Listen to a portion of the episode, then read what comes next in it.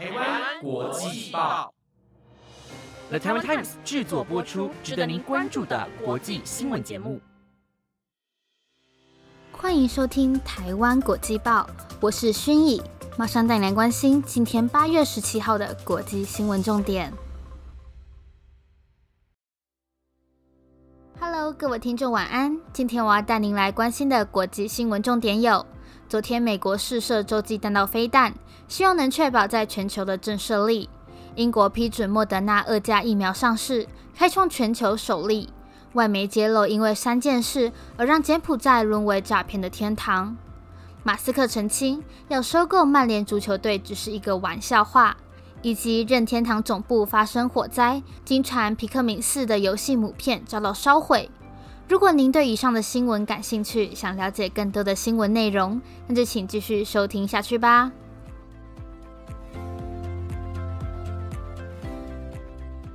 今天的第一则新闻带您来关心到，中国连日在台湾周边地区实施军事演习，因此美国总统拜登之前表示。为了避免和中国政府之间的情势持续恶化，于是推迟了一场例行的空军义勇兵三型洲际弹道飞弹试射。但是昨日美国军方表示，已经完成了洲际弹道飞弹的试射。美国空军在昨天的台湾时间下午三点四十九分，从加州范登堡空军基地发射一枚义勇兵三型洲际弹道飞弹。并且在横跨太平洋飞行了四千两百英里，约六千七百五十九公里后，成功的射中了设置的目标区马昭尔群岛的环礁。根据路透社的报道，由波音公司所制造的这款义勇兵三型洲际弹道飞弹，是美国军方非常重要的战略武器库。这个飞弹的射程有九千六百六十多公里，可以用大约每小时两万四千公里的速度飞行。而根据了解，这款洲际弹道飞弹在一九七零年就开始被使用，至今已超过五十年，并且在被新型洲际弹道飞弹取代前，美国希望致力于确保它在全球的震慑力。美国空军表示，这次的试射不是第一次，也不会是最后一次。这样的试射早已进行过三百多次。他们强调，试射的目的是要证明美国的核威慑是安全、可靠和有效的，借此来确保美国在国际有能力维持强大、可信的核威震慑力，而并非对什么事情做出相关的回应。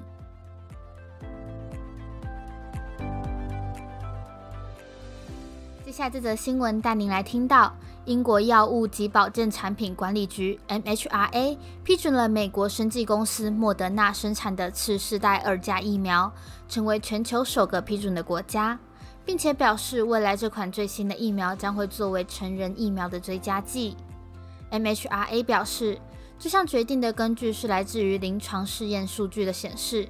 数据呈现出这款追加剂可引发强烈免疫反应，施打后的综合抗体水准。比施打原版加强针的效用高出一点七五倍，同时也会产生较多对抗其他病毒株的抗体，可以用来对抗二零二零年的原始病毒和欧米孔亚裔变形株 BA one，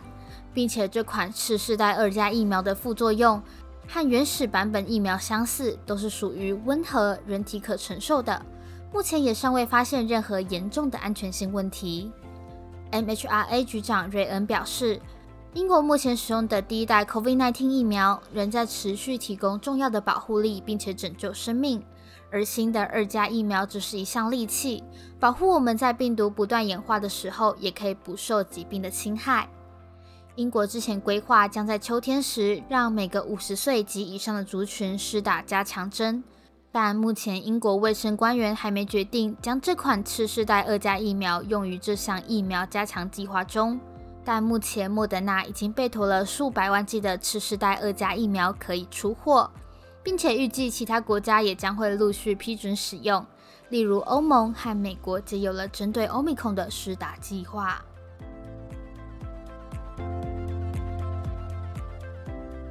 接下来这则新闻带您来了解到。近日，因为许多台湾人民被骗到柬埔寨后，受到人蛇集团控制，被迫进行网络诈骗的案件频传，于是引起许多人的关注及讨论柬埔寨的诈骗问题。而其实近几年外媒也一直有持续观察柬埔寨贩运与奴隶的情况，发现柬埔寨这类诈骗的活动不是短期内所造成的，而是可以归类出在背后的三件事，而其中官商勾结和官员贪腐占有重大的关系。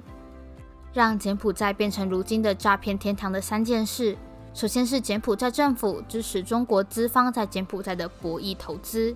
在柬埔寨总统洪森的带领下。柬埔寨在二零一七年有了博弈产业的大爆发，将博弈产业带入了柬埔寨的西港市。又因为政策的宽松和与中国的交好，如今的西港市有百分之九十的企业属于中国所有，也让一些中国投资商在那里进行犯罪，其中就包含了三位最知名的中国投资商：董乐成、徐爱民和佘志江。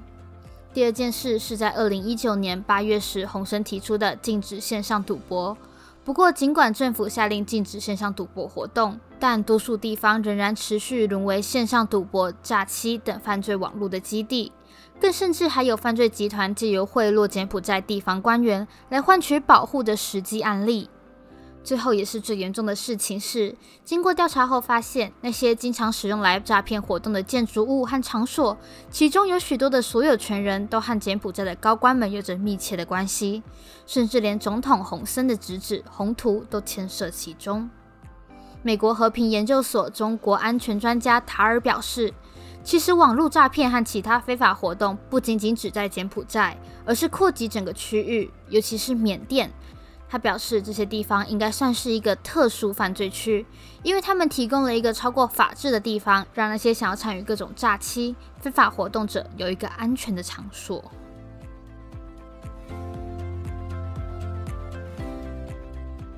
接下来这则新闻带您来听到，全球首富特斯拉执行长马斯克在七月宣布撤回用四百四十亿美元收购推特的计划后。又在今天在推特上说要买下英国的曼联足球俱乐部，不过在经过四个小时后，用回复一名网友提问的方式表示自己只是在开玩笑，并没有打算买下任何一支球队。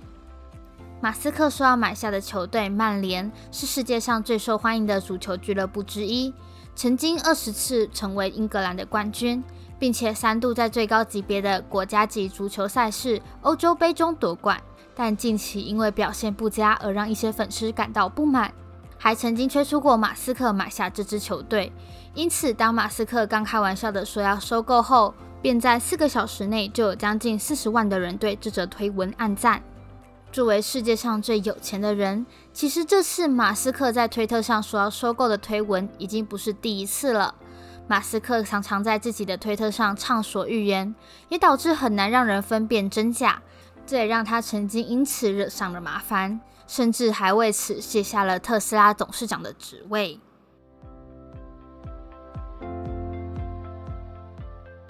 今天的最后一则新闻带您来关心到，日本电玩大厂任天堂位于京都南区的本社开发大楼，在十五号下午遭遇了大火。虽然火势很快被扑灭，并且也未造成任何人员的伤亡，但据传在被火灾烧毁的物品中。包含了还未上市的新游戏母片《皮克敏四》，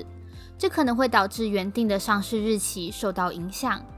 根据日本 NHK 报道，位在日本京都南区的任天堂总部开发大楼，在十五号的下午一点后发生了火灾。消防队获报后，立刻出动了八辆消防车前往现场灭火，但在他们抵达之前，大火就被在场的公司员工先行扑灭了。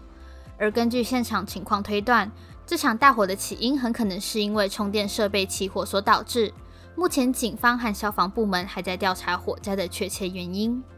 虽然这场大火没有造成任何人员的伤亡，但这场火灾却烧毁了一些任天堂研发的重要物品，其中可能还包括疗愈系 AR 游戏《皮克敏4》的母片与副本。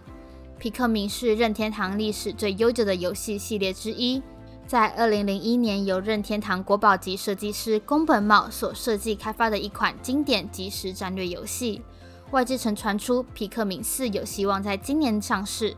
不过官方一直没有公开证实这项传闻，因此这次火警消息一出，立刻就掀起了关注。对于一直期待皮克明四上市的玩家，面对可能要在延迟上市这一点，感到非常的遗憾。不过，目前任天堂官方对于火灾所造成的损害还尚未做出任何明确的回应。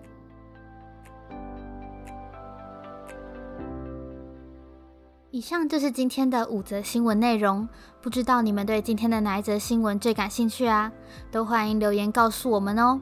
关于有听众提及音量太小声的部分，我们一定会再进行调整与改正，造成大家的困扰真的十分的抱歉。如果对我们的节目还有任何的意见或者是想法，都欢迎到我们台湾国际报的 Apple Podcasts、FB、IG 留言告诉我们。